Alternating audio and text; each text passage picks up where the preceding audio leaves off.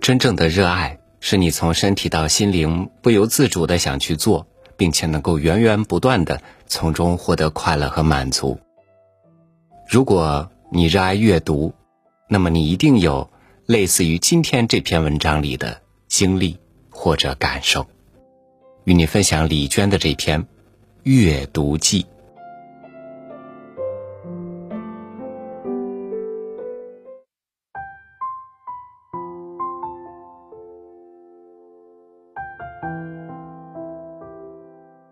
我上小学一年级时，有一天捡到一张旧报纸，闲来无事，就把自己认得的字挨个儿念了出来，竟然发现他们的读音连缀出了一句自己能够明白的话语，大为震动。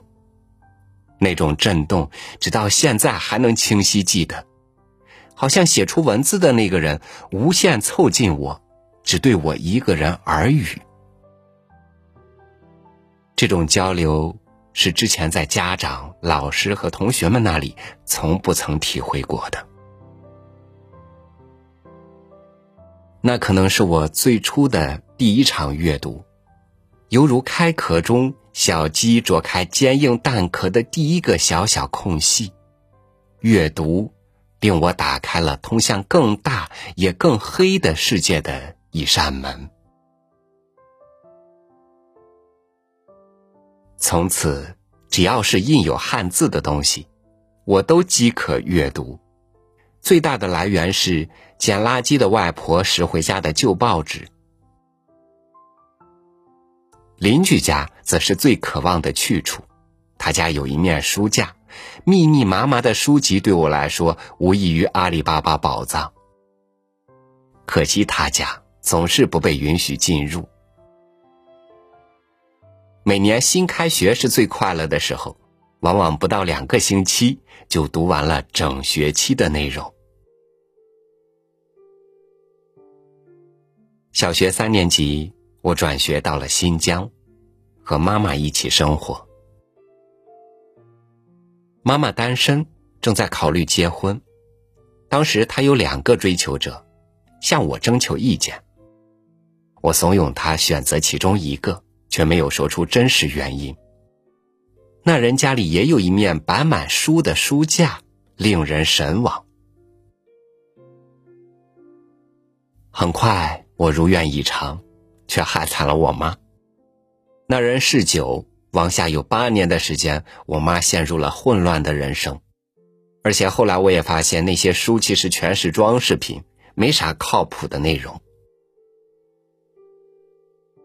小学四年级那年，我妈开始做收购废纸的生意，怕淋雨，专门腾了一间房子堆积。所谓废纸，大都是书籍和报纸。于是那个暑假，我幸福惨了，天天从那间房子的窗户上爬进去，门锁着，我妈不让随便出入，躺在快要顶到天花板的书山书海上看书。那才是真正的书山书海呀！扒出一个舒适的书窝，蜷进去，左手取本书一翻，不行，右手一扔，再一本，还行，翻一翻，扔了。下一本，不错，甜甜看到天黑。只可惜，我妈的收购生意很快就倒闭了。六年级回到四川，发现了全城最幸福的一处所在——公园里的租书摊。那可比买书划算多了。于是整个暑假里，每天跟上班一样风雨无阻的出现在那里。夏天结束时，摊位上差不多所有书都被我看完了。上中学后，学校有小型的图书馆。能借阅到一些文学经典和报纸期刊，此外，帮同学做值日的话，也能借到他们的书看，全部是毫无选择的阅读，全然接受，鲸吞海纳，吃干抹净。然而，渐渐的，阅读的海洋中，渐渐浮起明月，能记得的话语暗流涌动，认准一个方向推动小船，扯动风帆。而忘记的那些，则是大海本身，沉静的荡漾，同时也是世界本身。我想，这世界其实从来不曾在意过谁的认可与理解吧。它只是存在着，撑开世界应有的范围。直到现在为止，我对阅读也并不挑剔，只要不特别枯燥，都能看下去。而且在我如今的年龄上，阅读的意义已经不只是汲取养分、增加知识、领略愉悦诸如此类了。看到一本好书固然觉得幸运，遇到烂书也并不排斥。况且烂书带给人的思考空间同样巨大。何以烂？何以不能避免烂？都烂成这样子了，为什么还能令人接着往下看？还有那些没啥天赋的作者们，他们的视野、他们的态度、他们的奢望、他们的努力，历历在目。看多了，也就渐渐熟悉了他，理解了他，并且原谅了他。阅读不但带来共鸣的乐趣，也带来沟通的乐趣。对了，之前说的都是少年时期的阅读，那么后来呢？惭愧，后来几乎不怎么读书了，各种原因。直到这几年才开始重新大量的读，而且，对现在的我来说，阅读这件事已经渗透到日常生活的一举一动之中，成为日常习惯了。什么都是读，什么都是学习与获得。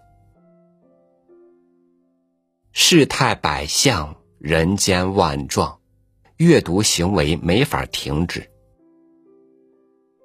我仍稳稳当当的。进行在当年的航道上，明月已经升至中天。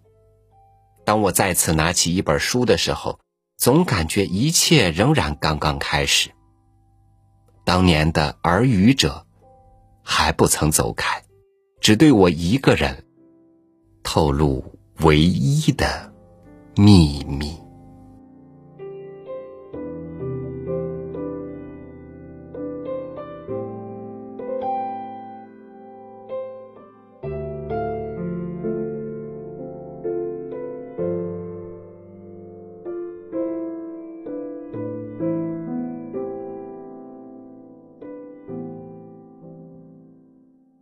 人的精力不会落空，它总是主动或者被动的燃烧着。